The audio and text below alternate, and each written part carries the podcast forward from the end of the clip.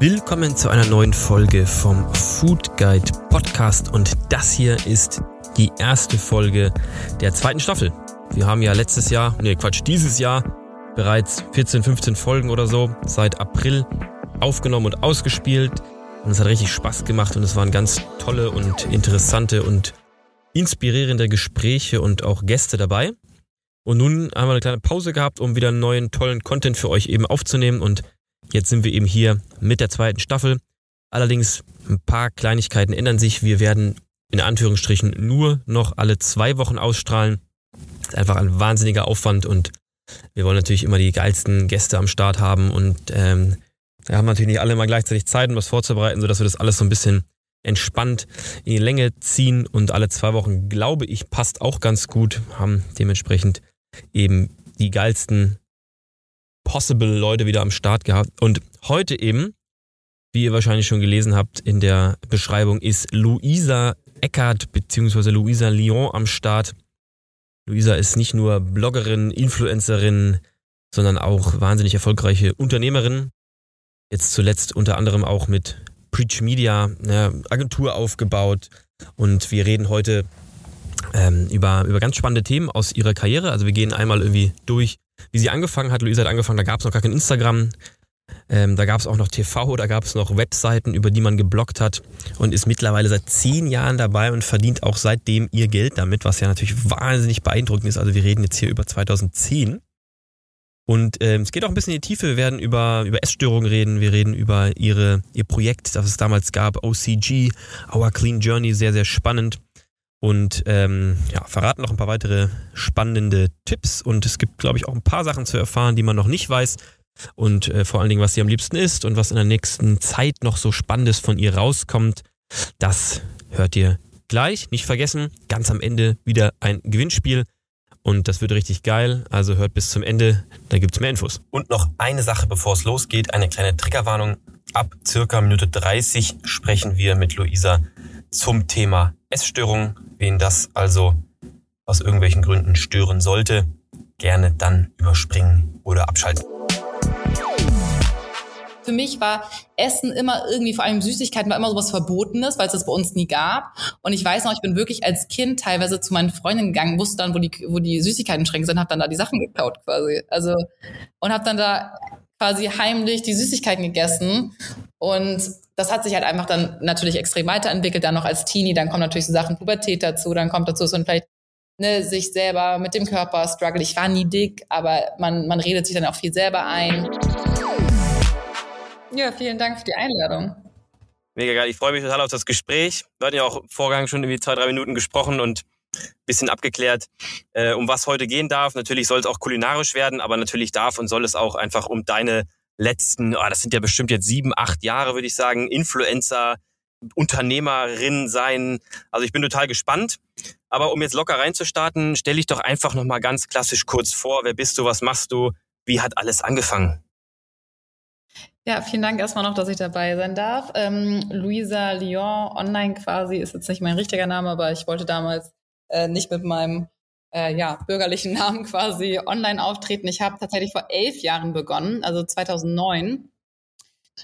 Äh, bin von Hamburg nach München gezogen für ein Praktikum und habe während des Praktikums in der PR Agentur im Fashion-Bereich musste ich immer die ganzen Magazine durchschauen und habe dann irgendwie das erste Mal damals von einer Bloggerin gehört und ich wollte eigentlich Redakteurin werden, eher so im ja, High-End-Fashion-Bereich und ähm, habe das dann irgendwie meinem damaligen Freund erzählt, der meinte so, hey, fang doch auch einen Blog an, dann kannst du da einfach mal so ein bisschen lernen zu schreiben, Bilder zu machen und das mal gucken, ob dir Spaß macht und so das Ganze gestartet. Damals gab es weder Instagram noch TikTok noch irgendwelche anderen Social-Media-Plattformen außer jetzt äh, Facebook und äh, YouTube. Und ähm, ja, so hat das alles gestartet, hat sich dann ganz langsam weiterentwickelt. Äh, angefangen, wie gesagt, mit dem klassischen Blog damals, dann irgendwann kam YouTube dazu, Facebook und dann natürlich jetzt vor ein paar Jahren auch Instagram. Mittlerweile ist es tatsächlich hauptsächlich auf Instagram meine Influencer-Tätigkeit und ich habe dann aber auch noch viele Sachen nebenher oder parallel gemacht. Mega. Und wie, wie sah denn damals so die Landschaft der BloggerInnen, InfluencerInnen aus? Jetzt sagst du jetzt elf Jahre, 2009, das ist jetzt ja wirklich jetzt äh, nicht die Hochphase von Instagram gewesen, wo jetzt ja, wo, wo ich zumindest viele ähm, Persönlichkeiten her kenne. Äh, wie war das damals? Wen, wen gab es damals schon, den man noch kennen könnte heute?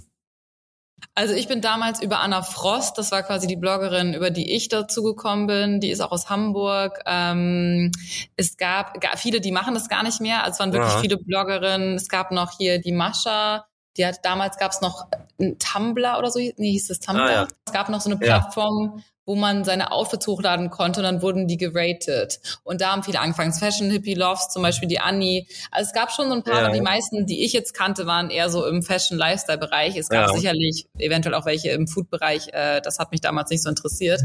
Ähm, ja, es war ganz anders. Ne? Es gab halt, wie gesagt, nur den Blog. Das heißt, man hat super viel Text geschrieben. Es gab damals nicht mal wirklich gute Smartphones. Äh, das heißt, die Bilderqualität war auch äh, deutlich schlechter als heutzutage. Also die Voraussetzungen waren einfach viel erschwerter. Und es gab auch diese Funktion ja gar nicht irgendwie zu kommentieren. Also du hast Leute gar nicht so leicht gefunden. Also das heißt, überhaupt mal Leute zu finden, die auch einen ja. Blog haben, war ein Riesenakt. Ich weiß damals auch in München, ich war da neu in der Stadt und dachte so, hey, vielleicht kenne ich ja, lerne ich ja noch andere Blogger kennen und habe dann wirklich irgendwie versucht, über Kommentare herauszufinden, woher die Leute sind, mhm. weil ja auch nicht jeder geschrieben hat, so hey, ich komme aus München, ich komme aus Hamburg, ich komme aus Frankfurt. Und das war einfach ein ja, ganz anderer Ablauf damals. Crazy. Also wirklich gar nicht, gar nicht vorzustellen, denn heute, ähm, denke ich mal, viele unserer HörerInnen wissen ja so ein bisschen über die Influencer-Welt oder die Welt auf Instagram Bescheid, was da heute irgendwie abgeht und damals wirklich nochmal ein ganz anderer Schnack sozusagen. Wie ist denn dann weitergegangen? Du hast ein Praktikum in München gemacht, hast dann einen schriftlichen Blog über das Thema Mode und Lifestyle äh, gestartet. Ähm, was waren dann vielleicht so die nächsten Meilensteine bis, bis heute? Also die, das nächste größere für mich war ganz klar Shopping Queen. Ähm, ich weiß, kennst du die Show? Hm, ja, ja, sicher. Jetzt ich äh, gucke jetzt nicht jede Woche, aber Kenne ich. Ah, genau, dann kam Shopping Queen und ich war, das war 2012 haben wir gedreht und 2013 wurde es dann im Januar ausgestrahlt. Und ähm, ich weiß noch, beim Dreh selber habe ich natürlich auch so ein bisschen mit einer Freundin gezeigt, wie wir mal Bilder machen, Outfitbilder und es ging schon so um das Thema natürlich auch irgendwie wie teuer meine Handtasche war, die ich, die ich mir damals gekauft habe. Und es ging schon sehr viel so um diesen, um den Blogbereich auch. Aber da meinte auch das Produktionsteam zu mir, ja, ne, Vox und so, die wissen nicht, das ist ja auch viel dann, ob die das so bewerben können. Und ich habe halt gar nichts erwartet. Ich habe diese Show mhm. gesehen und ich weiß noch, ich war sowas von geschockt, wie sehr sie mich gepusht haben und wie sehr irgendwie mein Blog-Titel Style Roulette, dann gab es wirklich so eine Szene, dann haben sie den Titel quasi von meinem Blog eingeblendet, da stand Style Roulette drauf und dann hat man Guido ah. Maria Kretschmer davor gesehen und der meinte so, ach, cool, Style Roulette, da muss ich mal draufschauen.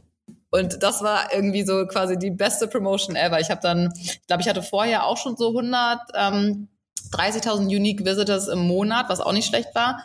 Und mhm. an einem Tag, also an dem Dienstag, wo ich dran war, hatte ich dann an einem einzigen Tag irgendwie 120.000 Seitenaufrufe. Okay, krass. Und in ja. dem Monat quasi, wo eben Shopping Queen ausgestrahlt wurde, hatte ich eine halbe Million.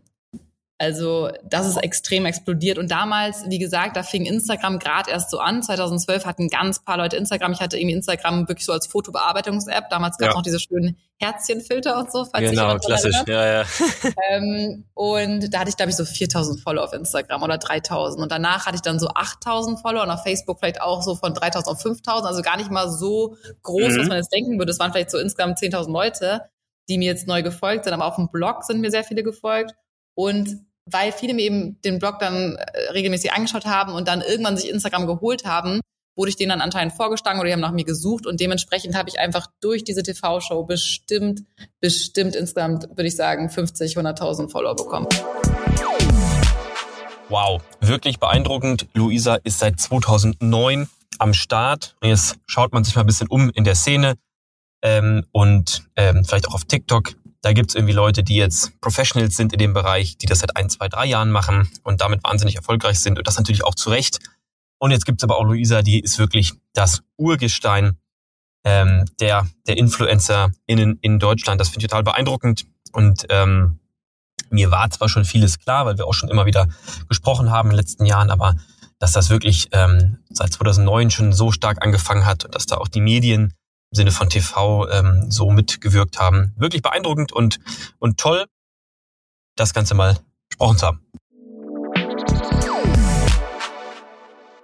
Ja, genau. Also äh, Shopping Queen hat mir einfach unglaublich geholfen. Ja. Also ich würde sagen, insgesamt wirklich auf die Jahre gesehen, weil es ja auch immer wieder ausgestrahlt wurde, habe ich bestimmt so 50 bis 100.000 Leute kennen mich über Shopping Queen, würde ich wirklich sagen. Vielleicht mehr. Ich kriege, ich lerne immer noch Leute heute, heute kennen, irgendwie sieben, acht Jahre später, die sagen, oh mein Gott, ich folge schon seit Shopping Queen oder ich habe dich damals gesehen im Fernsehen und es ist schon verrückt, weil Leute wirklich damals vielleicht so 12, 13 waren oder ne, quasi jetzt so ein bisschen mit mir aufgewachsen sind. Andere waren vielleicht Mummies und äh, ich habe auch äh, Frauen, die 50, 60 sind, die mir seitdem gefolgt sind, weil sie gesagt haben, hey, haben sie im Fernsehen gesehen, fanden sie irgendwie super interessant und sympathisch. Und ich glaube, das ist auch so ein bisschen das Geheimnis, weil ich halt von Anfang an sehr, sehr persönlich war und ich habe sehr polarisiert. Also gerade in der Shopping Queen Show, wenn ich mir die jetzt anschauen würde, würde ich, glaube ich, ziemlich auf den Kopf schütteln und mir so denken, oh mein Gott. ähm, da habe ich mich auf jeden Fall schon ein bisschen weiterentwickelt. Ähm, aber ja, also ich glaube, es hat auf jeden Fall viele Leute angesprochen damals. Die sind dann irgendwie hängen geblieben. Okay, also wir sind jetzt so 2012, 2013 rum und genau. da ging es dann langsam dann, los. Ja. Genau, dann ging es genau. so, dass ich auch Genau, dann war es einfach so, dass, dass ich auch mit dem Blog langsam tatsächlich irgendwie zum allerersten Mal so ein bisschen Geld verdient habe. Ne? Mhm. Das gab es ja vorher gar nicht. Also ich sag mal, heutzutage fangen ja schon viele auch mit Instagram an oder Social Media, um da irgendwie auch einen Job rauszumachen ja. oder mit langfristig Geld zu verdienen. Und das gab es damals gar nicht. Also ich weiß noch, ich habe das allererste Mal, habe ich irgendwie, glaube ich, 40 Euro für eine Link-Einbindung bekommen von mhm. so einem mhm. klassischen äh, von so einer klassischen Plattform, die einfach überall auf die Blogs versuchen, die Links zu integrieren. Und ähm, da habe ich 40 Euro bekommen. Ich so, oh mein Gott, dafür müsste ich normalerweise fünf Stunden arbeiten, bei einem Stundenlohn oder so, ne? Oder mm, irgendwie, ja. habe damals 50 Euro die Stunde bekommen. Und das war für mich schon so der erste Breakthrough. Und dann durch Shopping Queen, was man auch sagen muss, das war halt zur, im Januar war das und das war Shop, ähm, da war Fashion Week in Berlin. Und ich hatte damals eine Anfrage bekommen von Mercedes, mhm. ob ich deren Werbevideoclip quasi für die Fashion Week auf meiner auf meinem Blog einbinden könnte. Und ich würde drei Cent äh, pro Klick quasi bekommen. Und ich so, ach ja, komm, passt, ist doch cool, Mercedes, ich freue mich voll auf die Fashion Show. Und weil die ähm, Folge von Shopping Queen aber nur so ein paar Tage später quasi ausgestrahlt wurde und dieser Blogartikel immer noch auf meinem Blog auf der Startseite war, so zwei, drei Artikel weiter ah, runter ja. und so viele Menschen auf meinem Blog waren, haben die mich dann angerufen, einen Tag später meinen so, Luisa, was ist denn da los? Unser ganzes Budget ist aufgebraucht. Du hast irgendwie gerade 3000 Euro mit deinem, mit dem Video da verdient. Was ist da los? Und die wollten, konnten erst gar nicht glauben, dass das Realität ist. Ich so, oh mein Gott. Und ich weiß, ich habe meine Mama angerufen, ich so, oh mein Gott, Mama, ich bin reich, ich hatte noch nie so viel Geld, ich hatte noch nie mein Leben vorher 3000 Euro auf dem Konto gehabt. Ich so, oh mein Gott, wie heftig, ich habe einfach gerade 3000 Euro verdient. Und das war auch für mich, glaube ich, so ein Punkt, wo ich gemerkt habe, okay, heftig. Also man kann da wirklich Geld mit verdienen und auch vor allem mit dieser Empfehlung. Ich habe damals auch so eine grüne Jacke mit so Nieten bei Shopping Queen getragen, die, da gab es das halt noch nicht so wirklich Affiliate-Programme, aber hätte ich damals ein Affiliate-Programm gehabt, hätte ich bestimmt auch nochmal 5.000 bis 10.000 Euro damit gemacht. Also das ist schon verrückt. Da ist mir zum ersten Mal bewusst mhm. geworden, was für eine Macht und was für eine Power eigentlich auch TV oder eben Reichweite im Endeffekt hat. Und dann ging es weiter, dann habe ich mit dem Blog natürlich angefangen, so ein bisschen Geld zu verdienen, habe nebenher mein Studium in München, ich habe Kommunikationswissenschaft und Amerikanistik studiert, habe das dann irgendwie auch beendet, habe mit YouTube relativ viel, war dann ja in LA, habe da immer so YouTube-Videos mhm. gemacht, so Follow Me Arounds, habe die Leute so ein bisschen mitgenommen, da sind auch nochmal sehr viele auf mich aufmerksam geworden, so mit diesem LA-Lifestyle quasi, ähm, wie ich mit einer Freundin mehr oder weniger ausgewandert bin für eine Zeit lang. Und dann habe ich mit einer anderen Freundin zusammen Our Clean Journey gegründet. Und da kommen wir auch zum Thema Essen und ah. Ernährung. Das war nämlich auch mein, ein wichtiger Bestandteil meines Lebens. Ich hatte als Teenager und lange Zeit eine Essstörung und ähm, habe dann irgendwann eben die Julia kennengelernt, mit der ich zusammen in München gelebt und wir haben dann irgendwie mal herausgefunden, dass wir beide so mit dem Thema Essen Probleme hatten und dass es irgendwie total traurig ist und total schade ist, wie sehr das eigentlich so das Leben einnimmt und wie sehr man sich damit einschränkt und mhm. wie vielen anderen Frauen und wie das es genauso geht. Und dann haben wir gesagt, so hey, irgendwie wäre es doch toll, wenn wir da ein bisschen drüber reden können und anderen Leuten auch so Tipps geben können, wie man da rauskommt. Weil wir zu dem Zeitpunkt äh, da bereits raus waren. Und dann haben wir, eigentlich hat es angefangen für uns selber, weil Julia ist dann wieder nach Wien gezogen und dann haben wir gesagt so, hey, lass uns doch mal gegenseitig motivieren, ein bisschen mehr Sport zu machen, uns gesund zu ernähren. Sie hatte so ein Buch mitgebracht aus Amerika, das hieß irgendwie Clean Eating for Dummies. Und dann ging es um das Thema Clean Eating, gesunde Ernährung. Das gab es damals so, zumindest nicht unter dem Begriff in Deutschland noch nicht. Und dann haben wir das Ganze so ein bisschen auf Instagram einfach äh, gepostet. Einfach so ganz normal, wirklich so Bilder, wie man es früher gemacht hat, vom Essen gepostet. Ja. Einfach so von den Rezepten, vom Sport, vom Workout. Und das war eigentlich wirklich primär für uns privat gedacht, um uns gegenseitig zu motivieren. Aber weil ich natürlich mit Luisa Lior, das Style Roulette, dann schon ein paar Follower hatte und das dann auch mal erwähnt habe in einem Video, ähm, oder dann auch mal auf dem Blog gesagt habe, sind dann doch echt einige auf Instagram gelandet und haben uns da gefolgt. Und das ist dann ziemlich schnell relativ groß für die damalige Zeit geworden. Wir haben dann irgendwie auch so eigene Produkte gemacht, so einen Trinkbecher. Ähm, irgendwann haben wir dann so einen Fünf-Tage-Detox-Plan entwickelt. Den haben wir damals noch irgendwie händisch, manuell über PayPal und E-Mail verschickt und verkauft für so zwei, drei oder fünf Euro oder sowas. Ja, geil. Ähm, und dann ist tatsächlich ein Verlag auf uns aufmerksam geworden. Wir haben ein Kochbuch zusammengeschrieben und das auch ganz normal über alle möglichen, also Thalia, Hugo Dubel und so weiter mhm. veröffentlicht. Ja, und dann gab es immer mal wieder so größere Projekte, ne, wie eine eigene Schmucklinie. Habe ich dann einmal ein eigenes Schmucklabel gegründet äh, mit einem Startup aus Berlin zusammen. Dann kamen eigene Klamottenlinien äh, mit anderen Firmen zusammen. Es hat sich einfach immer weiterentwickelt. Ähm, dann war ich 2016 bei Goodbye oh, 2015, 2016 bei Goodbye Deutschland nochmal mit einer anderen Freundin in LA und dann waren wir, ähm, haben wir nochmal ein Jahr, anderthalb Jahre lang bei Munich äh, gefilmt. Da habe ich mich jeden Tag genau. mit vier anderen Mädels, die auch Influencerinnen sind, haben wir quasi zusammen gewohnt in einer WG wirklich in München und haben unseren Alltag jeden Tag gefilmt. Und das wurde zu einer TV-Show quasi geschnitten und die gab es dann immer abends auf einem Online-Channel und irgendwann gab es die auch im TV. Das waren eigentlich so die, ich sag mal, größten Krass. Selbst jetzt von der Reichweite, ja. Ja, äh, da haben wir jetzt echt schon viel vorweggegriffen. Das heißt, wir sind jetzt ganz kurz noch Our Clean Journey. Das war welches Jahr? Das war dann irgendwie 2014, 15 oder was? Also auch schon ein paar Jahre her? Oder ja, das, das, nee, das ist schon länger her. Das länger war her. 2012. Ach, 2012. 2012 okay. bis okay. 2015 ungefähr, ja. Okay, okay. Also aber man merkt ja jetzt ja schon so ein bisschen, ich höre jetzt auf jeden Fall raus, dass da ja so ein gewisser umtriebiger, unternehmerischer Charakter dabei ist. Mhm. Ähm, und jetzt nicht, also ohne das jetzt werten zu wollen natürlich, aber einfach es nicht nur klassisch ist, äh, du hast Reichweite, du ver verstehst irgendwann, wie man, wie man sie verkaufen kann mit Markenkooperationspartnern und gehst den in Anführungsstrichen klassischen Weg, sondern irgendwie auch immer wieder TV war eine, spielte eine Rolle und irgendwie eigene Formate und eigene Produkte sogar. W mhm. Wann hast du denn irgendwie gemerkt, dass das ganze Thema ähm, für dich ein Vollzeitberuf werden kann und du da irgendwie Unternehmerin wirst? Ist eine gute Frage, weil das Problem bei mir quasi war, dass ich immer irgendwie so reingerutscht bin. Es hat immer irgendwie funktioniert, es hat sich immer alles irgendwie so entwickelt. Das heißt, ich habe in meinem ganzen Leben noch nie wirklich einen Businessplan geschrieben oder irgendetwas wirklich, wie andere das machen würden, klassisch geplant, äh, strukturiert, organisiert. Ist, das sind nicht ganz so meine Stärken. Ähm, bei mir hat sich alles immer relativ entwickelt, aber ähm, ich würde sagen, so im letzten Jahr vom Studium, das war dann so wahrscheinlich 2014, ja, 2013, 14, wo das eben mit Shopping Queen kurz danach war es schon so, dass ich gemerkt habe, hey, ich kann mit dem Blog irgendwie Geld verdienen und es ist doch eigentlich viel sinnvoller, wenn ich, weil ich hatte zwei Nebenjobs damals während der Uni und der eine Job hat mir auch gar keinen Spaß gemacht. Das war zwar an sich cool, aber es war von der Uni aus so ein ähm, Startup Accelerator und es hat mich immer schon interessiert. Also so eigene Firmen wollte ich immer schon gründen, fand ich immer ganz, ganz spannend und auch so diese unternehmerische Seite und dann dachte ich so, hey, warum investiere ich nicht einfach die Zeit in meinen eigenen Blog oder mein eigenes Unternehmen in Anführungsstrichen, äh, anstatt irgendwie für sechs, sieben Euro für wen anderes zu arbeiten, wenn es mir gar nicht so Spaß macht. Und dann habe ich gemerkt, ich so, okay, ich probiere das jetzt mal und es hat halt super gut geklappt. Und ich bin nie wieder quasi zurück in einen offiziellen festen Job gegangen. Und das hat einfach, war, glaube ich, so für mich der ausschlaggebende Punkt, dass ich gemerkt habe, so hey, ich kann wirklich mit meiner Arbeit, mit, mit den Dingen, die mich persönlich interessieren, die anscheinend auch andere Menschen interessieren, inspirieren, weiß nicht, motivieren, ihr Leben zu verändern, Geld verdienen. Und da hat sich wirklich einiges für mich geändert. Okay, das heißt, ähm, da war schon früh einfach so ein bisschen das Unternehmertum spannend für dich. Wie ist es jetzt heute? Ja. Also heute bist du nicht nur Influencerin und Unternehmerin, sondern du hast auch noch einen Hund und seit irgendwie anderthalb Jahren bist du verlobt oder verheiratet, seit, seit äh, da bist du nicht mehr ganz auf dem Zettel, aber auf Instagram hat man es ja alles gesehen. Also, was ist, was ist Status quo heute?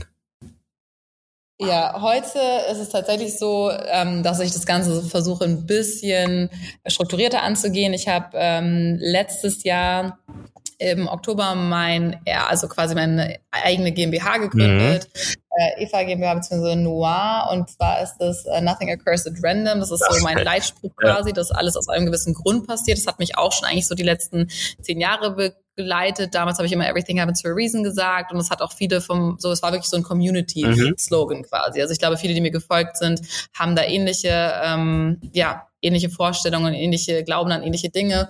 Und es hat immer sehr viele Leute irgendwie auch so ein bisschen zusammengehalten. Und dann habe ich ähm, vor ein paar Jahren eben angefangen, auch mit dem Startup damals, wo ich das Schmucklabel hatte, eigene Kalender rauszubringen. Und das lief extrem gut.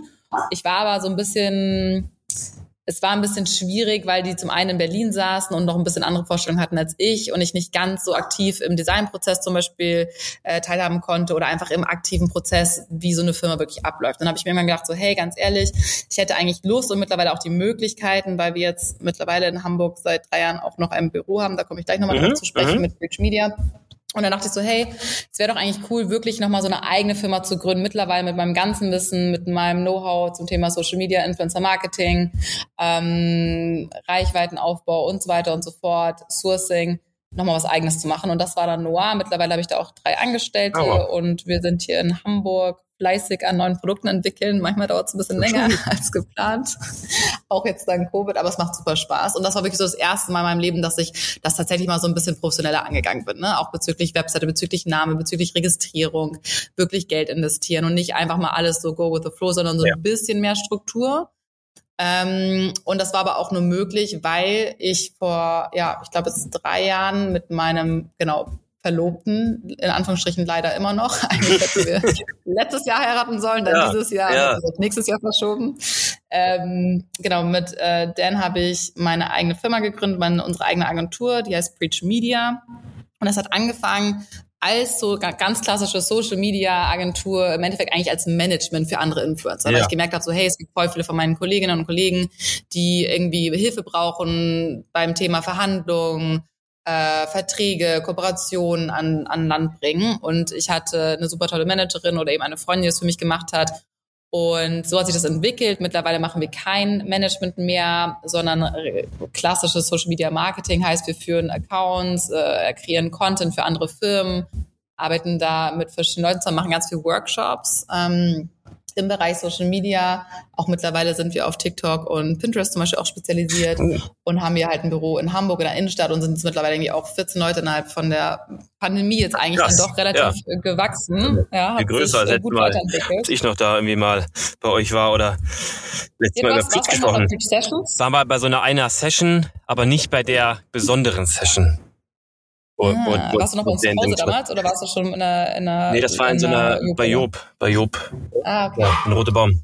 Also damals war es halt so, dass wir ähm, die Agentur Preach Media zu dritt gegründet haben, als es eben noch darum ging, vor allem Management zu machen. Und dann hat äh, die dritte Person, die Theresa, die meine Managerin immer noch ist, gemerkt, dass ihr dieser Management-Teil viel, viel mehr Spaß macht. Und wir wollten aber eher in den Musikbereich gehen. Mhm. Der, mein Partner, kommt aus Australien, kommt aus dem Marketing- und Werbebereich, aber hat auch ganz, ganz viel damals mit Musik-Events äh, schon gemacht in Australien und hatte einfach eine große Passion fürs Thema Musik und vor allem so Akustik-Sessions, so kleinere Live-Konzerte quasi. Und meinte so, hey, irgendwie gibt's in Hamburg ganz wenig so coole kleine Live-Gigs, wo man einfach mal hingehen kann, wo man Leute kennenlernen kann, wo man neue Artists kennenlernen kann. Und so ist diese Idee entstanden zu Preach Sessions. Ja. Und es hat wirklich äh, bei uns uns tatsächlich im Wohnzimmer in Hamburg angefangen mit irgendwie 42 Leuten.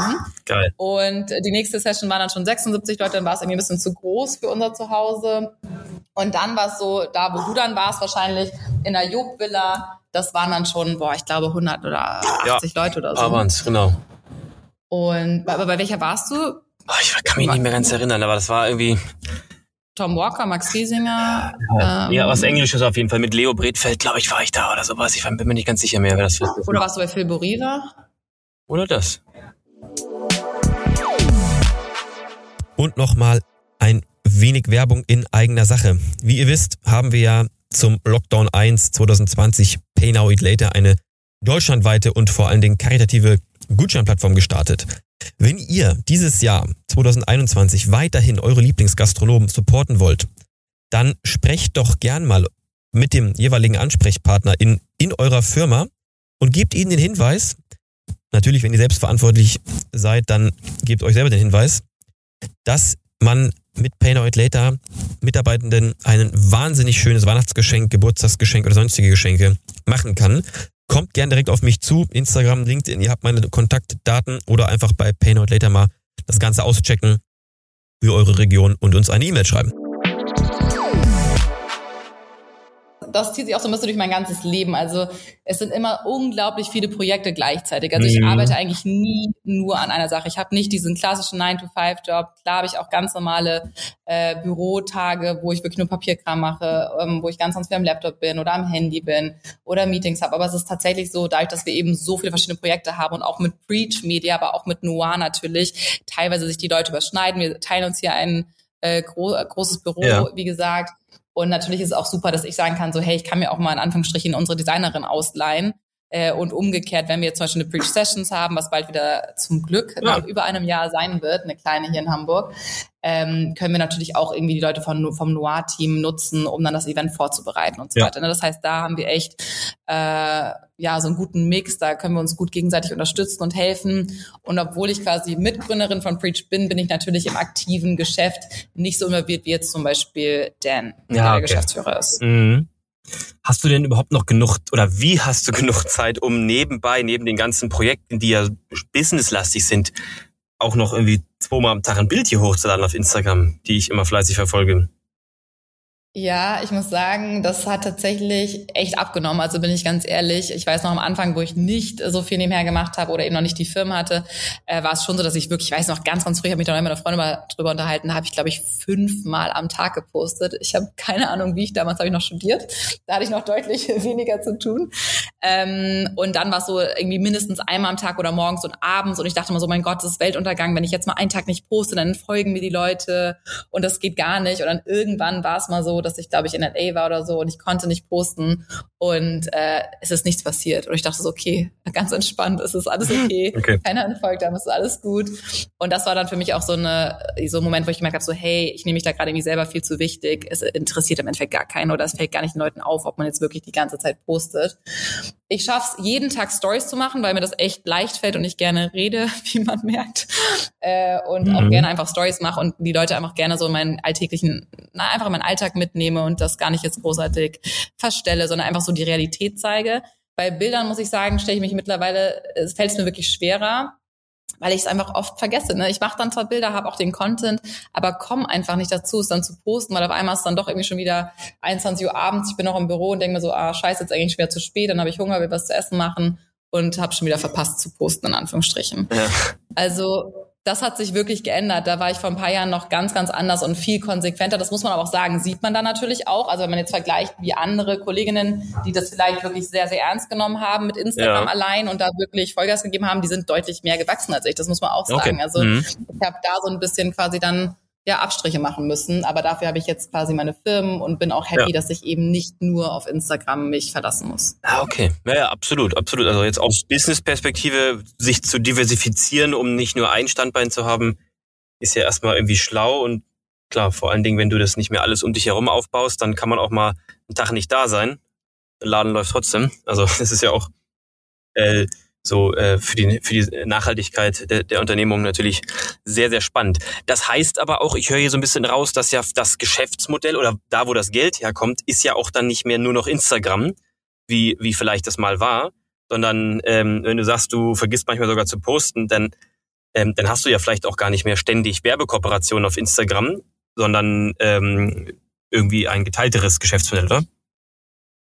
Ja, theoretisch ja, wobei ich sagen muss, ich bin jetzt zum Beispiel bei Noir, ist es schon so, dass ich da gerade ganz klar noch den Fokus drauf habe, erstmal auf äh, die ganze Produktionsentwicklung. Das mhm. heißt, das ganze Geld, was ich verdiene, geht in der Regel direkt wieder in neue ja. Produkte rein, Super. beziehungsweise meine Angestellten. Da nehme ich mir jetzt privat zum Beispiel ja. kein Geld ja. raus, ähm, weil ich es eben nicht muss wegen Instagram. Also ich habe einfach diesen extremen Vorteil, das muss man wirklich sagen, dieses Privileg, dass ich eben doch über Instagram ganz klar noch mein Hauptgehalt okay. verdiene. Mhm. Und obwohl ich da weniger mache, trotzdem noch gut von leben kann und damit natürlich andere Dinge finanzieren kann oder mir ermöglichen kann. Super. Ich könnte jetzt auch sagen, so hey, ähm, ich schraube Instagram noch ein bisschen weiter runter, was ich auch schon immer mehr mache und gehe noch mehr auf jetzt zum Beispiel Noir oder auch auf Preach. Aber da bin ich eben gerade noch so, dass ich sage, hey, das Geld, was ich mir normalerweise auszahlen würde, möchte ich dann lieber investieren eben in Werbung, um die Firma wachsen zu lassen. Ja. Perfekt, ja. Nee, äh, super smart. Und wenn man jetzt so praktisch ähm, alle, alle Firmen und äh, die, sozusagen das Einkommen aller Firmen zusammenrechnet, ist dann sozusagen Instagram immer noch das Größte oder glaubst du, dass das praktisch dann zukünftig irgendwie dann bei Noir praktisch das, das meiste umgesetzt wird und dass das Größte dann auch am Ende wird? Also das Größte ist natürlich äh, theoretisch eigentlich bei Preach, weil wir da auch immer so viele Angestellte haben. Mhm. Aber da ist natürlich einfach der Fokus auch auf die Angestellten und auf dem Team und auch auf die Weiterentwicklung. Ansonsten ist es tatsächlich gerade wirklich noch Instagram bei mir jetzt privat gesehen. Ähm, also mein Luisa Lyon Account und äh, mein Instagram. Mhm. Aber es ist schon so, das war auch die Idee hinter Noir, dass ich natürlich Noir bewerbe und natürlich, wenn man eine Reichweite hat, kann man die natürlich in dem Sinne kostenlos nutzen, ja. spart sich extrem viel Geld, was andere eben für ja, teure Marketingmaßnahmen ausgeben Absolut. müssten. Aber es war von Anfang an auch die Idee, dass ich eben nicht mehr so sehr im Vordergrund stehen möchte. Also ich bin jetzt irgendwie bin ich, ich bin 32, ja, ich hatte gerade Geburtstag, ich muss überlegen. Je älter man wird, irgendwann hat man auch, ich bin 32 geworden, wow. 32 ähm, Ja, heftig, oder? Das ist echt, ich, ist krass. Ich fühle mich noch nicht so. Aber ja, ich bin 32 geworden und ähm, dementsprechend, ich muss nicht mehr ganz so sehr wie früher vielleicht im Vordergrund mhm. stehen. Und es ist auch wirklich dieses Ziel, dass Noir irgendwann einfach komplett ohne mich existieren kann. Dass es irgendwann eine Lifestyle-Brand ist, die so weit ausgebaut ist, dass Leute die Brand einfach cool finden, die Marke toll finden, die Produkte toll finden und gar nicht mehr die Sachen kaufen, weil, ah, das ist doch von Lisa Lyon, sondern nee, geile Marke hier, Noir, kennst du die Sachen, super cool, kann ich dir empfehlen und niemand weiß mehr, dass ich das eigentlich mal irgendwie gestartet habe. Ja, Okay, also ich sagte, ihr habt ja schon so angekündigt, nicht nur Influencerin, sondern auch Unternehmerin. Das hört man hier ganz klar raus. Finde ich mega gut. Ich würde jetzt noch mal kurz einen ähm, Break machen, noch mal zu dem ähm, OCG-Thema zurückkommen, denn wir sind ja ein mhm. auch ein bisschen äh, kulinarischer und Food-Podcast hier. Das hattest du vorhin in so einem Nebensatz oder in zwei Nebensätzen erwähnt, dass du ganz früher ähm, eine Essstörung hattest und ähm, deine äh, deine eine Freundin aus München auch und ihr dann dadurch ähm, Our Clean Journey entwickelt habt mit E-Book und äh, Programm und so weiter und so fort. Ähm, magst du da ein bisschen in die Tiefe gehen? Was war das oder Essstörung mäßig? Musst, also musst du nicht, aber wenn du willst, gerne. Was war das früher? Was ist das? Und vielleicht auch so ein bisschen. Ähm, das Thema wird ja heute sicherlich auch noch immer noch gegenwärtig sein. Einfach so ein bisschen, bisschen mal für für alle, die zuhören, erklären, äh, wie du damit umgegangen bist und ähm, ja, vielleicht einfach so ein bisschen, bisschen guiden. Ja. Ähm, ja klar, es ist ein, ein sehr emotionales Thema auf jeden Fall nach wie vor. Ich glaube, es gibt äh, sehr viel mehr Menschen, die von einer Erstörung betroffen sind, als man vielleicht auch denkt oder natürlich weiß, weil das in der Regel immer im Verborgenen stattfindet. Mhm. Das heißt, die wenigen, die eine Essstörung haben, da gibt es ja verschiedene Varianten, sage ich mal, ob es jetzt Anorexie ist oder Bulimie. Ich hatte eher ja. Bulimie, das heißt, mhm. ich habe äh, bewusst viel gegessen oder mir Sachen extra eingekauft mit dem Gedanken, sie danach wieder mich zu übergeben. Okay. Und ähm, das wird natürlich in der Regel von irgendwelchen Dingen getriggert. Äh, oft natürlich irgendwie äh, weiß nicht, im familiären Bereich oder auch, wie man aufgewachsen ist. Oder ja, oft ist es bei Frauen halt so, dass Essstörungen auch mit so einem ähm, sozialen Druck beziehungsweise mit so einer Leistung verbunden sind. Ne? Also mhm. man will irgendwie, vielleicht hat man das Gefühl, man kann gewisse Bereiche in seinem Leben nicht so gut regulieren oder hat dann nicht so die Möglichkeit, das zu ähm, zu steuern. Ähm, und deswegen ist es natürlich auch oft bei Teenies, weil ich meine, im Endeffekt, man ist noch ein Teenager, man, man hat vielleicht nicht die Möglichkeit, da alles zu entscheiden und ist noch abhängig von den Eltern oder von anderen Menschen. Und man hat so das Gefühl vielleicht, dass man dann über das Regulieren des Essens das zumindest unter Kontrolle hat. Das ist ganz, ganz viel ja. geht um Kontrolle eigentlich. Äh, natürlich hat jeder komplett andere Gründe. Es ist wirklich sehr, sehr individuell, sehr persönlich. Bei mir, ich kann gar nicht genau sagen, warum es war. Ich weiß nur, dass ich schon als kleines Kind immer, das war immer so ein Machtthema essen. Also mhm. Also ich weiß noch, meine Mama meinte so, Luisa, du musst dein Gemüse essen. Und ich wollte, wollte, wollte einfach kein Gemüse essen als Kind. Und ich wollte aber Nachtisch haben und dann meinte sie, ich krieg nur Nachtisch, wenn ich äh, Gemüse esse. Dann habe ich, weiß ich noch, da war ich vielleicht so, da war ich im Kindergarten, das waren so drei, ja. vier Jahre alt, ne? Habe ich mir irgendwie das Gemüse so, weiß nicht, in meinen Mund hinten reingesteckt und bin dann auf Toilette gegangen, hab's ausgespuckt. Also wenn ich mhm. so zurückdenke, hat's da ja irgendwie schon angefangen, dass ich kein normales Verhältnis zum Essen hatte. Und meine Theorie ist so ein bisschen, wir hatten nie einen Süßigkeitenschrank. Ich weiß nicht, hattest du einen Süßigkeitenschrank? Ja, ich hatte einen Süßigkeitenschrank. so ein Heimlich. Und hast also, du Probleme mit Süßigkeiten? Kannst du dich gut regulieren oder? Mittlerweile, also, also, doch eigentlich konstant gut, weil weil ich äh, gar nicht so gern Zucker mochte. Dann, es kam aber auch als Kind schon nicht mehr so. Deswegen war das nicht so ein Thema. Aber ja. Meine Theorie ist so ein bisschen, keine Ahnung, ob das, aber meine Theorie ist, dass die Leute, die mit dem Süßigkeitenschrank aufgewachsen sind, als Kinder immer Süßigkeiten durften, also klar, ne, so auch jetzt in Maßen, aber einfach, dass es da war ja. und es nie so ein Tabuthema war, dass die viel besser zum Beispiel einfach mal so eine Tüte Haribo aufmachen können und wirklich nur so ein, zwei Sachen essen können. Ja. Das, das mhm. konnte ich noch nie. Mhm. Das ist für mich immer so, für mich war Essen immer irgendwie, vor allem Süßigkeiten, war immer sowas Verbotenes, weil es das ah. bei uns nie gab. Ja. Und ich weiß noch, ich bin wirklich als Kind teilweise zu meinen Freundinnen gegangen, wusste dann, wo die, wo die Süßigkeiten schrinken und hab dann da die Sachen geklaut. Ja. Also, Geil. und hab dann da quasi heimlich die Süßigkeiten gegessen. Und das hat sich halt einfach dann natürlich extrem weiterentwickelt, dann noch als Teenie, dann kommen natürlich so Sachen Pubertät dazu, dann kommt dazu so vielleicht ne, sich selber mit dem Körper struggle. Ich war nie dick, aber man, man redet sich dann auch viel selber ein. Und ähm, ja, im Endeffekt war es ein langer Prozess und für mich war dann einfach irgendwann klar, also das war dann auch, das hat sich so, sagen wir mal, ich war dann noch ein Jahr in Amerika in der Highschool in Florida, da war es dann auch nochmal sehr, sehr schlimm. Ähm, und dann bin ich wiedergekommen, dachte so, boah, irgendwie muss ich jetzt mal was ändern. Das ist schon auch einfach echt anstrengend, so körperlich gesehen. Und auch mal dieses ganze Geheimhalten. Und dann hat es irgendwann meine, meine Eltern haben es dann irgendwie mitbekommen. Dann war ich auch einmal kurz irgendwie bei der Therapie, hat auch so ein bisschen auf jeden Fall was verändert und geholfen. Und dann war es aber im Endeffekt für mich wirklich so dieser Punkt. Ich bin dann in München gewesen, in meiner eigenen Wohnung damals, ähm, hatte wirklich so ein, ich sage, es nennt man Fressattacke quasi. Ja. Ähm, so ein Anfall und war komplett am Boden. Ich hatte wie so eine Panikattacke, ich habe nur noch geweint, ich war, habe mich komplett selber ähm, bemitleidet und dachte so, oh mein Gott, mir geht's so schlecht und niemand will mich, niemand mag mich, ich bin hässlich, ich bin fett und so weiter und so fort. Und dachte dann aber gleichzeitig so ganz ehrlich, Luisa, das, das kann doch nicht jetzt sein, das kann nicht dein Ernst sein, das kann doch nicht, das kann doch jetzt nicht dein Leben sein. So willst du jetzt, du kannst dich jetzt entscheiden, ob du jetzt für immer in dieser Opferrolle bist oder ob du dich jetzt einfach mal, also in Anführungsstrichen einfach, dafür entscheidest, dass du dein Leben selber in die Hand nimmst, dass du entscheiden kannst, wie du dich fühlst, dass du entscheiden kannst, wie du mit gewissen Dingen umgehst. Und hab dann quasi wirklich bei, während so einem Breakdown, wo ich einfach nur mhm. völlig am Boden war und wirklich auf dem Badez Badezimmerboden saß, habe ich gesagt, okay, ich mache jetzt einen Pakt mit mir selber und egal was ist, klar, ich werde bestimmt nochmal FAs haben, aber ich werde mich nicht mehr übergeben. Ja. Und das habe ich wirklich, muss ich sagen, weil ich bin, ich bin Löwe von Sternzeichen, ich bin sehr willensstark, wenn ich was will, dann mache ich das auch. Und ich habe das wirklich durchgezogen. Ich habe mich seitdem ich glaube nie wieder, vielleicht einmal noch mal, aber es ist jetzt wirklich ja über zehn mhm. Jahre her, mhm. Ähm, nie wieder übergeben. Klar hatte ich natürlich trotzdem noch Probleme, teilweise mit dem Essen und trotzdem noch viel mehr gegessen als vielleicht andere und auch Buffets sind immer so, so eine Schwierigkeit bei mir. Diese, also es gibt so gewisse Dinge, die einen natürlich irgendwo auch manchmal noch triggern, aber es ist so viel besser geworden. Ich habe wirklich einfach für mich entschieden, ich möchte jetzt was ändern. Und das ist ganz, ganz schwierig bei diesem Thema insgesamt, weil natürlich hat jeder andere Gründe, wie es dazu gekommen ist. Aber im Endeffekt, Therapie ist unglaublich äh, toll und kann super sein und auch Hilfe von Freunden und Familie ist wichtig. Aber im Endeffekt kann man sich leider bei diesem Thema, bin ich der Meinung, nur, nur sich selber helfen. Also man muss mhm. diese Entscheidung für sich selber treffen, wenn man es denn noch kann, ähm, und sagen, hey, ich möchte das jetzt nicht mehr. Und das ist das Problem, weil natürlich dieses Thema auch Essen, auch jetzt bei Social Media, ich meine, es geht immer, es hat sich ein bisschen geändert, muss ich sagen. Ich finde mittlerweile ist ja auch dieses, ne, strong is the new skinny und so dieses eher so gesund ernähren, eben clean eating, healthy, mhm, äh, Fitness ist mittlerweile schon auch in den Medien, damals war, ich weiß nicht, als ich aufgewachsen bin, war es immer Nicole Richie und das war so unglaublich dünn. Ne? Es gab so diese ja, ganzen Role Models, die waren wirklich übertrieben dünn und einfach ungesund dünn. Und mittlerweile habe ich schon das Gefühl, dass es von den Medien her, Medien her sich ein bisschen ändert, aber gleichzeitig natürlich auch viel jünger wird. Also ich hatte erst mit 14, 15 ein Handy und mittlerweile haben die Kids irgendwie mit 10, 11 ein Handy, können sich die TikToks anschauen, wo ja, die Mädels mit 12 ja. aussehen wie mit 22, so, ne? Also es ist nach wie vor, glaube ich, ein schwieriges Thema.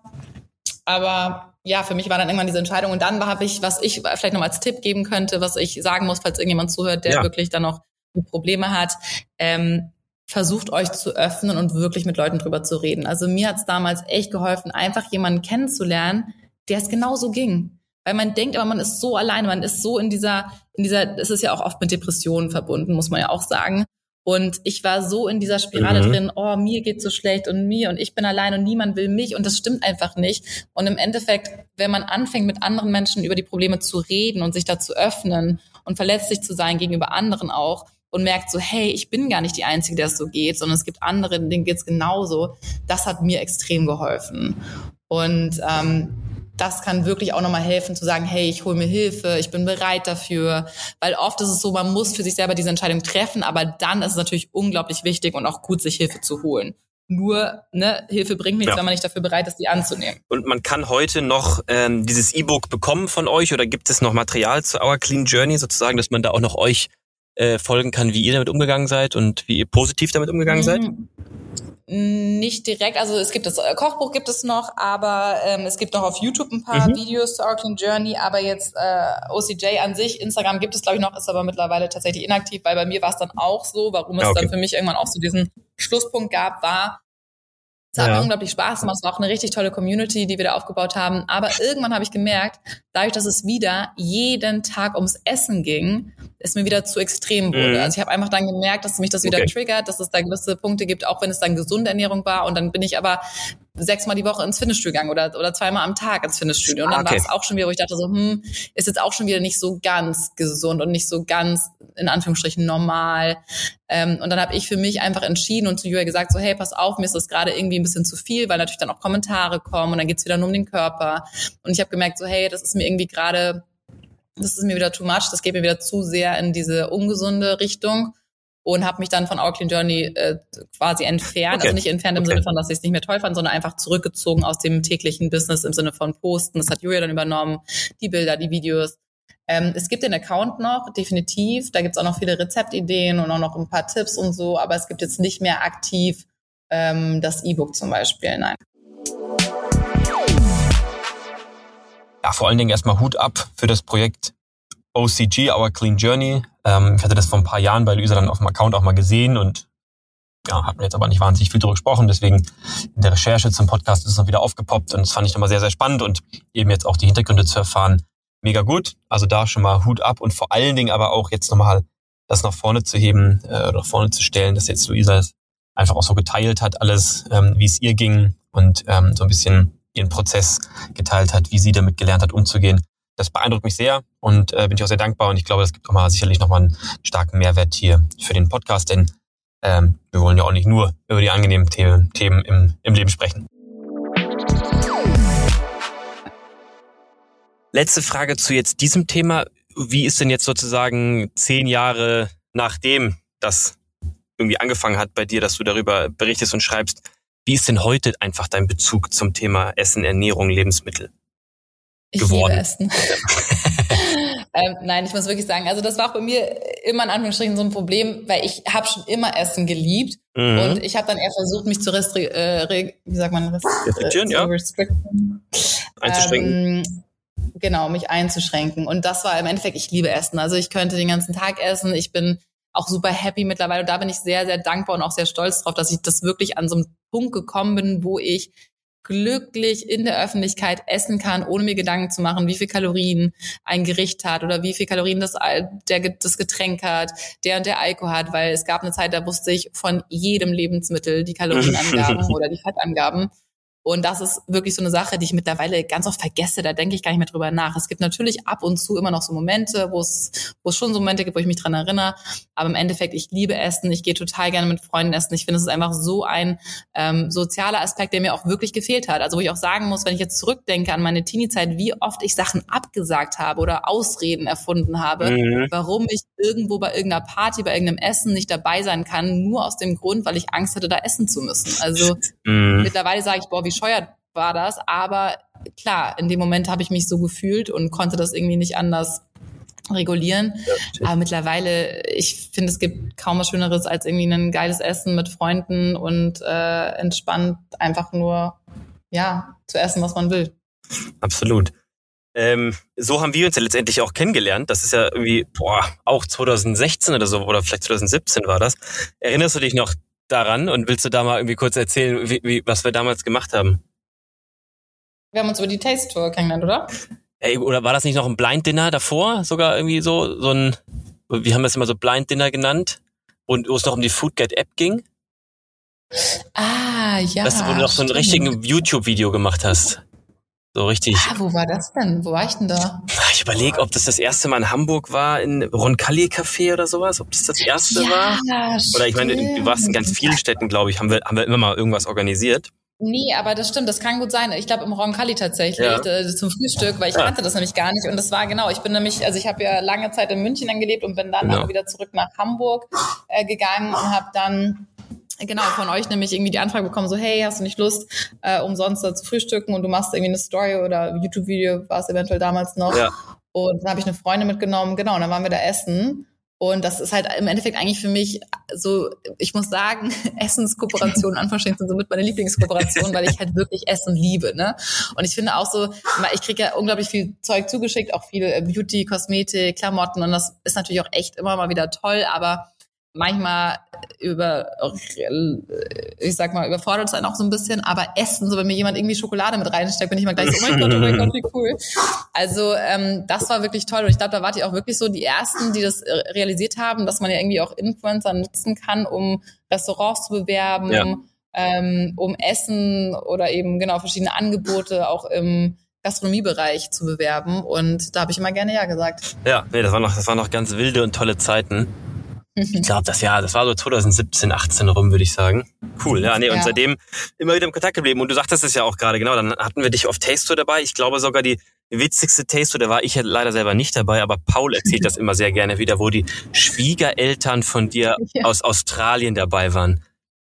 Ja, nicht meine Schwiegereltern, aber meine ähm, quasi Dans äh, Tante Ach, so war das, und, ja. Äh, und ja. genau Onkel, die haben uns besucht in Hamburg nämlich und äh, irgendwie fiel dieses Datum direkt darauf und wir so, okay, ist auch eigentlich mega die geile ja. Möglichkeit, den jetzt so ein bisschen Hamburg kulinarisch nochmal näher zu bringen und zu zeigen.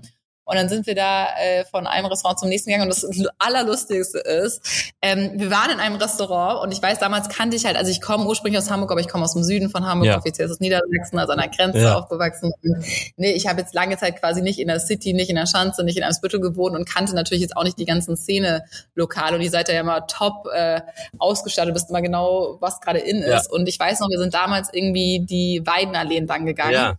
Und ich so, mein Gott, was ist das für eine coole Straße. Hier sind mega viele Restaurants und Cafés und Bars und irgendwie richtig cool. Und waren da in einem äh, Restaurant, ich glaube bei Dim Sum war das. Ah ja, Sam Dim Sum, ja. Mhm. Sam, Dim Sum.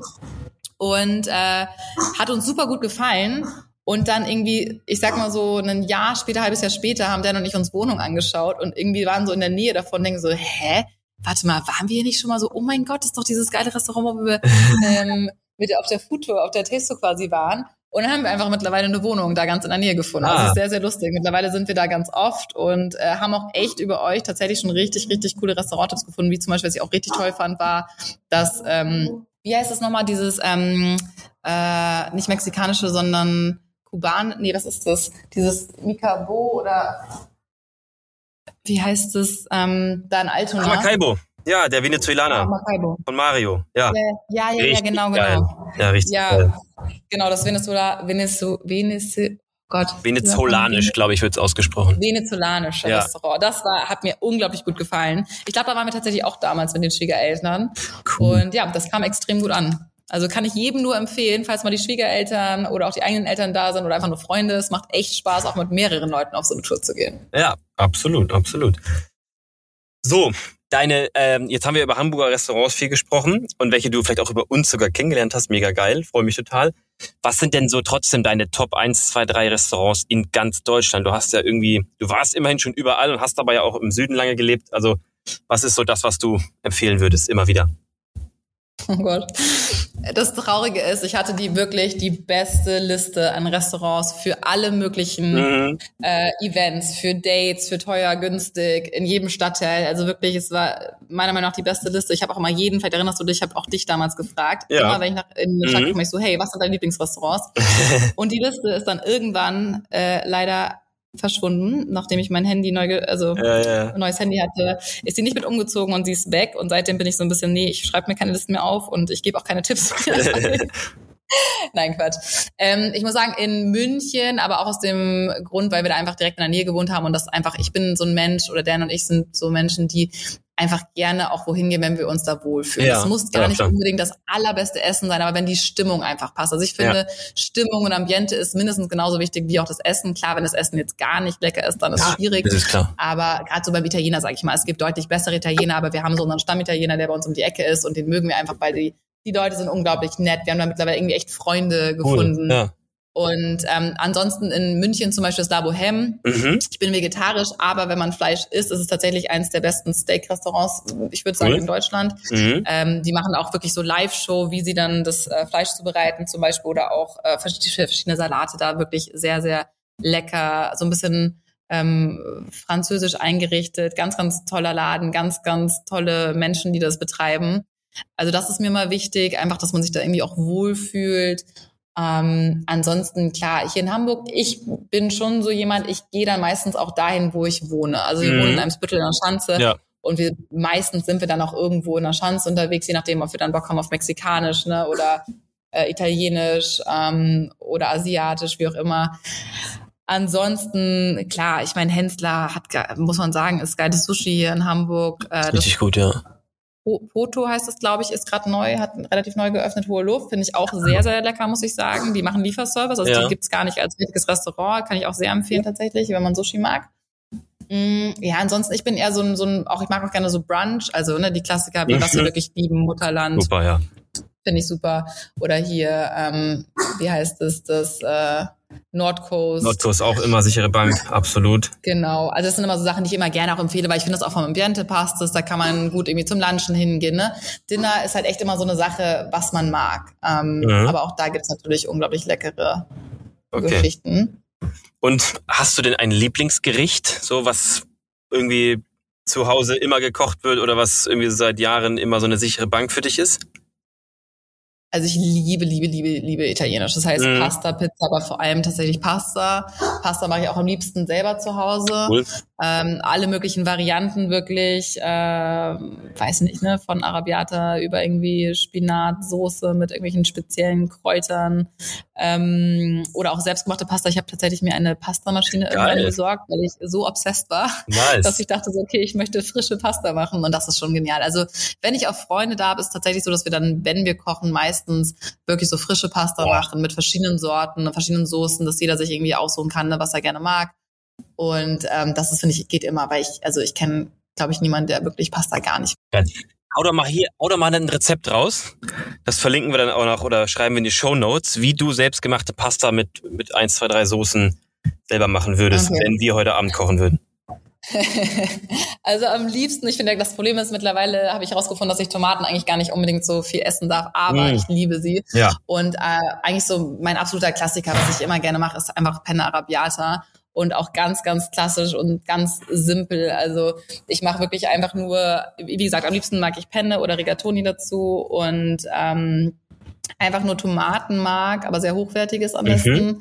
Ähm, oder sagen wir erstmal Zwiebeln anbraten. Ja. Ähm, wenn man mag Knoblauch, ich lasse es meistens weg, weil ich es nicht so gut vertrage. Mhm. Ähm, dann einfach Tomatenmark dazu, Wasser dazu, äh, Kräuter, verschiedene Kräuter. Ja, also das war es eigentlich schon. Man braucht da wirklich nicht viel.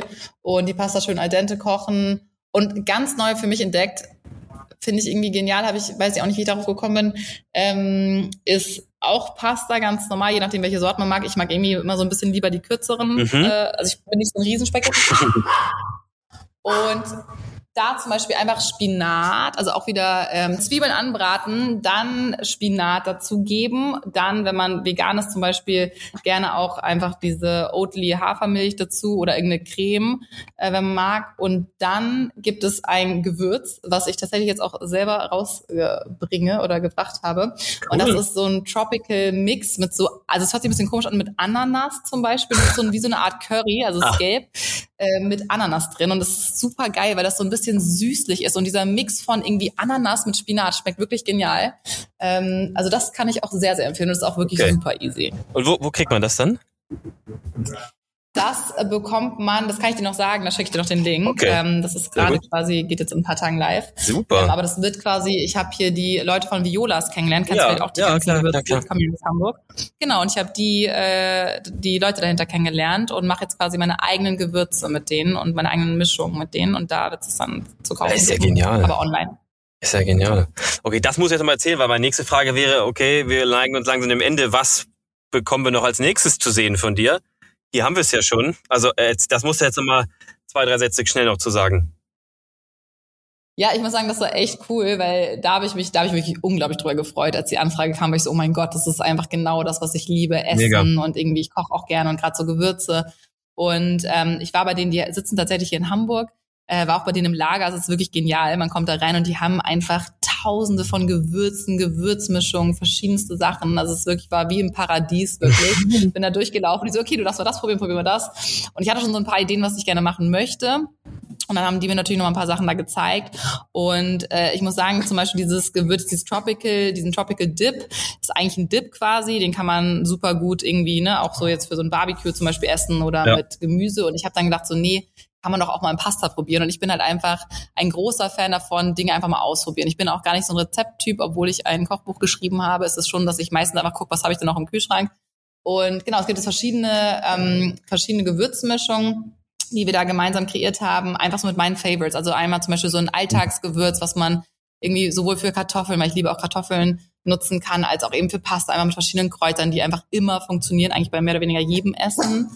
Ähm, dann habe ich noch ein, zwei Gewürze gemacht, jetzt für Leute, die auch vielleicht eine Histaminunverträglichkeit haben, mhm. weil ich das gerade rausgefunden habe, dass ich da ein bisschen Probleme mit habe. Und wir dachten, das war eigentlich ganz cool, weil es gibt ganz, ganz wenig Gewürze, die man als quasi ähm, ja, die man essen kann, wenn man eine Histaminunverträglichkeit hat. Da muss man echt drauf achten. Ja. Und ja, dann äh, kam das so zustande und ich durfte da echt komplett frei. Es gibt auch noch ein richtig geiles Olivenöl, was ich mit denen rausbringe. Und es sind einfach so Produkte, die ich wirklich alltäglich selber benutze, wo ich sage, hey, das sind so meine absoluten Favorites. Das ist so easy, weil ich bin einfach ein Freund von ganz simplen, einfachen Gerichten, wo man nicht viele Zutaten braucht. Und genau so sind auch die Gewürze aufgebaut. Geil. Okay, und dann gibt's die demnächst unter welchem Namen dann irgendwo im Online-Shop? Genau, das äh, kann ich dir nochmal alles sagen. Da gibt es jetzt auch, da haben wir uns noch nicht hundertprozentig okay, einig, wie es okay. im Endeffekt heißt, aber quasi Violas. Ähm, ich kann dir einfach nochmal den Link geben ja, und dann Luisa Lyon sind quasi dann meine, meine ähm, Sachen dazu finden. Ja, äh, Luisa, mega geil. Also da freuen wir uns auf jeden Fall bald auf, auf spannende Gewürze. Ähm, und Jetzt eine Frage, die wir immer stellen. Was ist denn, wenn ich jetzt bei dir zu Hause mal Room Raiders spiele sozusagen und die ähm, oder hier MTV ähm, Check My Crib oder wie das heißt. Und ich mache jetzt den Kühlschrank auf, ohne dass du vorbereitet bist, dass das irgendwie ganz toll und gesund und was auch immer drin aussieht. Was ist denn immer bei dir in der Vorratskammer oder im Kühlschrank? Also in der Vorratskammer wirklich immer alle möglichen Pastasorten, also ja. mindestens, ich sag mal, fünf verschiedene. Ja. Äh, dann immer so die Klassiker eben einfach wie so Tomatenmark, Mais und so ein paar Konserven, Olivenöl mhm. und so weiter und so fort. Und im Kühlschrank tatsächlich ähm, in der Regel normalerweise ganz klar Gemüse, einfach so Brokkoli, Tomaten, Karotten, ähm, so ja, ganz ganz normal, sage ich mal. Ja. Okay. Und ansonsten mhm. Käse. Ich, ich liebe, liebe, liebe ah. Käse. Also ich glaube, Käse liebe ich noch mehr als Pasta. Das heißt, alles, was man mit Käse zubereiten kann, ist ungefähr einfach das Beste. Wenn ich mich für ein, für ein Lebensmittel auf dieser Welt entscheiden müsste, wäre es tatsächlich Käse. Okay, ähm, Käse und Kartoffeln. Äh, für den Rest meines Lebens und ich wäre glücklich. Also ja, ganz, ganz viele verschiedene Arten von Käse auf jeden Fall. ja, ja, Käse ist äh, Käse geht immer. Das ist auch witzigerweise eine Frage, die wir sonst auch immer in den Podcast stellen. So, was ist das eine Lebensmittel, das eine Gericht, für das du dich entscheiden musst, wenn du auf die einsame Insel gehst, sozusagen? Ja. Dann wäre es bei dir wahrscheinlich Käse. Auch Kartoffeln, auch noch. Ja, ja, ja, Kartoffeln auch, also die Kombi, weil Kartoffeln ja, sind halt einfach genial, weil du kannst halt alles mit Kartoffeln machen, ne? Du kannst halt Kartoffeln frei, du kannst Bratkartoffeln, du kannst äh, Pommes, du kannst, oh Gott, einfach so viele verschiedene Sachen. Das okay. heißt, Kartoffeln. Pragmatisch gedacht wieder jetzt. Ja, ja, Geil. schon.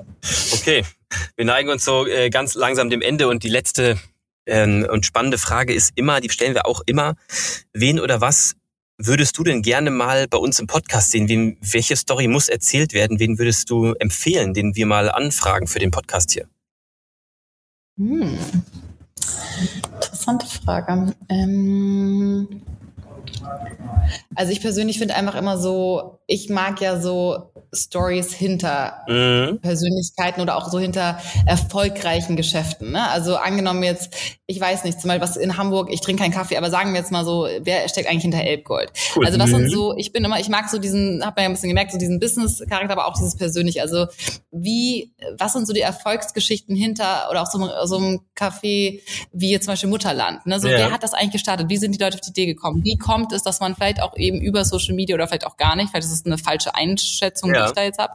Ähm, wie, wie, komm, wie kann es sein, dass manche Restaurants extrem boomen und total irgendwie so einen Trend- und It-Charakter bekommen und andere halt nicht. Also das fand ich super interessant. Wenn okay. ihr da mal vielleicht so ein bisschen so die Gastroszene, mhm. die ganzen It-Restaurants, vielleicht macht ihr mal eine Folge und erzählt mal so, dass jeder mal ja. so ein bisschen so sein, sein Geheim, Geheimnis preisgeben kann. Ja, ja, ja, ist äh, so eine bisschen so eine, so eine Mischfolge, ist auch sehr spannend, stimmt, habe ich mitgeschrieben. Sehr, sehr interessant. Okay, ähm, Luisa, wir sind soweit durch. Ich bedanke mich ganz recht herzlich. Es war ein ganz schönes Gespräch mal wieder. Und so lange haben wir uns ja auch lange nicht mehr unterhalten. Das ist immer irgendwie ganz toll, das wird aber nochmal zu kommen. Ähm, ich hoffe, wir sehen uns dann bald so mal wieder. Geredet. Ja, das ist da, dazu sind wir ja hier. Ich rede ja sonst immer machen, Auf meinem Podcast können wir nochmal eine Folge so. mit dir machen, dann geben wir mal ein bisschen mehr ja. auf dich und euer Wissen. ja, klar, genau, immer, immer, immer gerne. Dann sage ich erstmal vielen Dank ähm, und wir hören uns dann und sehen uns hoffentlich ganz bald wieder bei der einen oder anderen Preach-Session oder so. Ja, auf jeden Fall. Kriegst die Einladung bald. Geil. Okay, also dann. vielen, vielen Dank. Bis ganz bald. Ciao, ciao. Bis bald. Ciao. Ja, wieder mal vielen Dank fürs Zuhören bei dieser sehr, sehr spannenden Folge mit Luisa Lyon, slash, eigentlich heißt sie ja Luisa Eckert, ähm, beim Foodguide Podcast. Äh, mir hat sehr viel Spaß gemacht. Ich habe wieder sehr viel Neues gelernt. Ich kenne Luisa ja so, wie ihr mitbekommen habt, seit 2016, 17 eher, also auch schon ein paar Jährchen und wir haben uns immer wieder verfolgt, getroffen, immer ausgetauscht und heute nochmal so eine geballte Stunde zu sprechen. Das hat echt Spaß gemacht. Ich hoffe, euch, euch hat es auch Spaß gemacht. Wenn ihr Feedback habt, egal in welche Richtung oder irgendwie ähm, Ideen loswerden wollt, sonstiges in Feed Forward, Feed Backwards, äh, was auch immer ihr loswerden wollt, bitte, bitte tut das. Wir wollen natürlich immer wissen, wie wir uns verbessern können, wie weitermachen können, wen wir nochmal einladen sollten, welche Firmen, welche Sachen ihr spannend findet. Also einfach gerne mich persönlich anschreiben. Ich beantworte das dann auch wirklich alles persönlich unter oder beziehungsweise auf Instagram, auf LinkedIn unter Malte Steiert. Einfach gerne mal eine Nachricht senden. Und ich habe es am Anfang angekündigt, wer bis zum Ende dran bleibt, es gibt mal wieder was richtig Geiles zu gewinnen. Und zwar stellt uns freundlicherweise Luisa zwei Pakete von ihrer ganz neuen Gewürzkollektion zur Verfügung, die wir dann, egal wohin, vielleicht jetzt nicht äh, übersee, aber lass uns mal in Europa bleiben, hinschicken, wo ihr eben seid. Das Einzige, was ihr tun müsst, es ist super einfach, diesem Podcast folgen, egal auf welchem Medium ihr ihn hört, davon einen Screenshot machen und den mir bei Instagram oder auch LinkedIn schicken. Damit kommt ihr automatisch in den Lostopf und die Losfee zieht innerhalb der nächsten Wochen euren Namen und ich melde mich dann bei euch und frage dann alles andere ab, was wir noch brauchen, um euch die leckeren Gewürze zuzuschicken. In dem Sinne, vielen Dank fürs dabei sein und bis zum nächsten Mal.